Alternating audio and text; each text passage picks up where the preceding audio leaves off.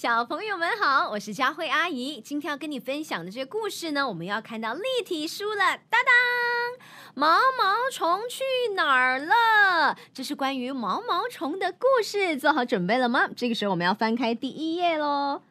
当当，哇，好漂亮哦！百花盛开的原野上，风儿轻轻的吹着。小蜗牛，蜗牛在哪儿？蜗牛在这里。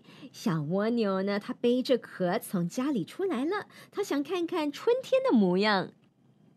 在最大的一朵花上，一条毛毛虫从卵里钻出来。有没有看到毛毛虫在哪儿呢？毛毛虫就在这儿呢。哦，好可爱的小毛毛虫哦！毛毛虫就钻出来跟小蜗牛打招呼：“嘿，你背上背的是什么啊？”小蜗牛得意的说：“这是我的房子。”毛毛虫很羡慕，心想：“我也有这么漂亮的房子就好了。”毛毛虫和小蜗牛很快便玩到一起，你离不开我，我离不开你，成了一对好朋友。那。可是啊，没过几天，这个毛毛虫便只顾着趴在叶子上，不停的吃啊吃啊吃，哦，不再理会小蜗牛了。它一直在吃，嗯，好好吃啊！然后这个时候，小蜗牛感觉怎么样呢？毛毛虫身为它的好朋友，感觉都不太理会它。于是小蜗牛它就生气了，哼！然后呢？哦，见到小蜗牛生气了，毛毛虫感到很委屈。可是它每时每刻都觉得好饿，好饿。它每时每刻都想吃叶子，叶子，叶子，叶子，肚子太饿啦。接下来的日子里，毛毛虫就只知道要吃了睡，睡了吃，吃了睡，睡了吃。然后呢，它吃成了一条色彩艳丽的圆滚滚的。大肥虫，恐怕连蜗牛也不认识它喽。夏日的夜晚，昆虫们常常在原野上举办音乐会，大家都跑出来玩呢。毛毛虫，它有没有见到小蜗牛？没有见到小蜗牛，它心里觉得怎样？它心里觉得很难过，因为呢，它很快呢就要钻进房子里睡觉了，所以毛毛虫就没有机会再跟小蜗牛见面了。可是找啊找，找啊找，有没有看到小蜗牛在哪里？没有哎，然后呢，毛毛虫啊，嗯，就在这里肥肥的，嗯，它就觉得太困了，就吐出丝，将自己包裹起来，挂在树枝上。日子一天天的过去啦，小蜗牛的气也消了，也开始想念毛毛虫了。可是，哎呀，小蜗牛找遍了整个原野，也没有看到毛毛虫。那花丛中呢，有一只美丽的蝴蝶，跟伙伴们正在快乐的飞舞着，就在这里。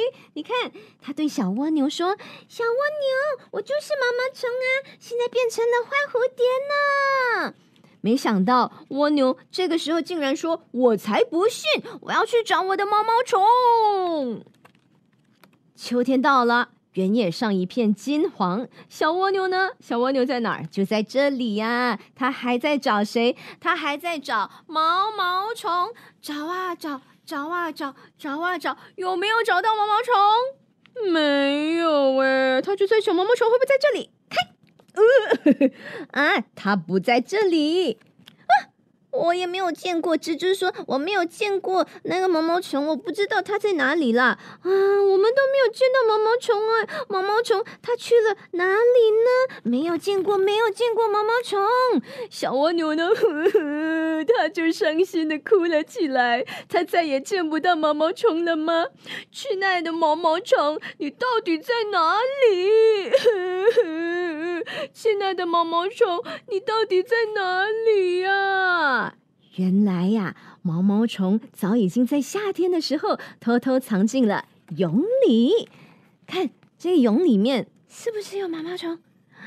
啊，它沉沉的，啊，睡着了，睡得好熟哦。哦，那冬天的原野又是怎么样的呢？白茫茫的一片，因为下雪了。小蜗牛就在这里，它就蜷缩在自己的小房子里，思念着它的好朋友毛毛虫。那天晚上呢，小蜗牛它做了一个梦哦，它梦到沉睡的毛毛虫从蛹里钻出来，变成了一只美丽的蝴蝶，就和夏天跟它打招呼的那只蝴蝶是一模一样的。蝴蝶呢？蝶就在这里呀！原来呀，这只蝴蝶就是毛毛虫长大了之后的模样。哦，但是好可惜哦，小蜗牛它一直就不知道，原来呀，啊，这个毛毛虫长大了之后会完全变成不一样的一个样子，所以它一直找啊找，找啊找，不管怎么样，就是找不到它的好朋友花蝴蝶，他们就错过了之前可以重遇，然后呢可以聊天，可以一起玩的这个很好的时光。嗯，所以是不是觉得有一点点可惜，有一点点遗憾呢？今天跟你分享的这个故事呢，就叫做。毛毛虫去哪儿了？你知不知道毛毛虫去哪儿了呢？